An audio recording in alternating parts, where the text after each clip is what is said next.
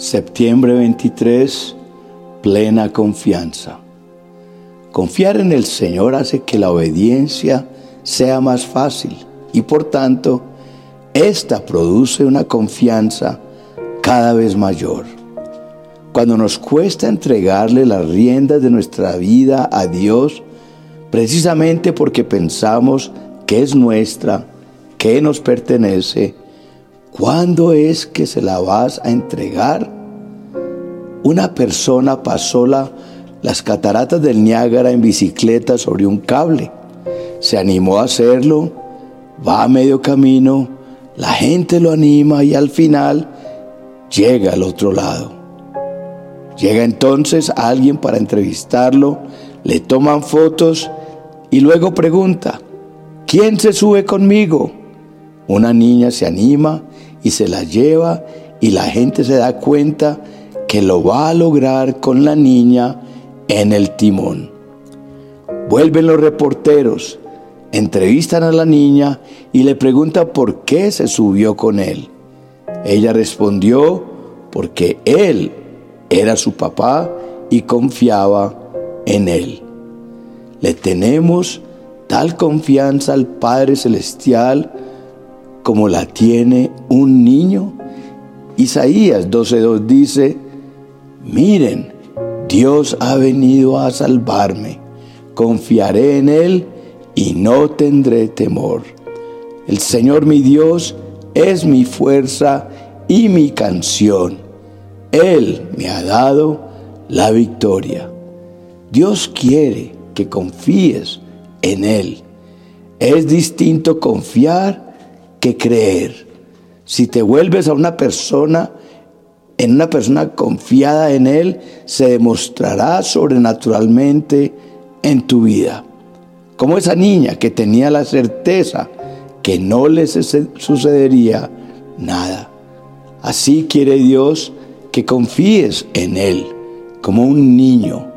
No dejes morir ese espíritu de niño que llevas dentro. Josué 6, 1 al 5 dice, las puertas de Jericó estaban bien aseguradas por temor a los israelitas. Nadie podía salir o entrar, pero el Señor le dijo a Josué, he entregado en tus manos a Jericó y a su rey con sus guerreros. Tú y tus soldados marcharán una vez alrededor de la ciudad. Así lo harán durante seis días. Siete sacerdotes llevarán trompetas hechas de cuernos de carneros y marcharán frente al arca. El séptimo día ustedes marcharán siete veces alrededor de la ciudad, mientras los sacerdotes tocan las trompetas. Cuando todos escuchen el toque de guerra, el pueblo deberá gritar a voz en cuello. Entonces los muros de la ciudad se derribarán y cada uno entrará sin impedimento. Cuando el Señor te llame a hacer una tarea que no parezca razonable, tienes dos opciones. Obedecerle a pesar de no entender lo que pasará después, o temer y tratar de encontrar una salida. Josué escogió la primera opción porque confiaba en el Señor. Ignoró toda su experiencia militar y adoptó el extraño plan de batalla de Dios. Con los años había aprendido que el Señor es fiel. La manera como respondemos a las tareas difíciles de Dios revela nuestro nivel de compromiso. Podemos sentir que estamos caminando bien con Él hasta que propone un cambio de dirección. Es allí cuando entra en acción nuestra resistencia y nos damos cuenta de que no estamos tan cerca de Dios como pensábamos. En ese momento, la decisión revela si el Señor podrá usarnos como Él desea. A veces la obediencia es una lucha. En ese momento tu mente piensa en todas las razones por las que el plan del Señor no es lógico. En medio, el miedo te domina mientras que tu voluntad lucha para obedecer. Pero la obediencia es siempre la mejor opción porque Dios es fiel y sabio.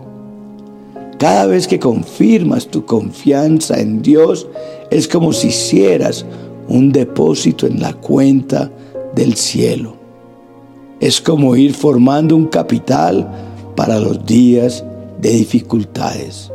Según de Corintios 3:12 dice, así que como tenemos tal esperanza, actuamos en plena confianza.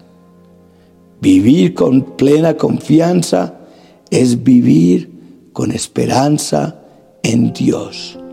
La esperanza es el ancla de nuestras vidas, pero si perdemos la esperanza, nuestra vida va a ir sin rumbo ni dirección. La confianza en Dios es lo mejor que podemos tener. Cuando la vida nos ha enseñado a desconfiar de todo y de todos, en Él podemos confiar plenamente.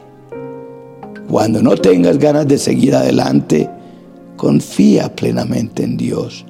Cuando todo se ponga feo, confía plenamente en Dios. Cuando pasen los años y no veas sus promesas cumplirse, confía en Dios.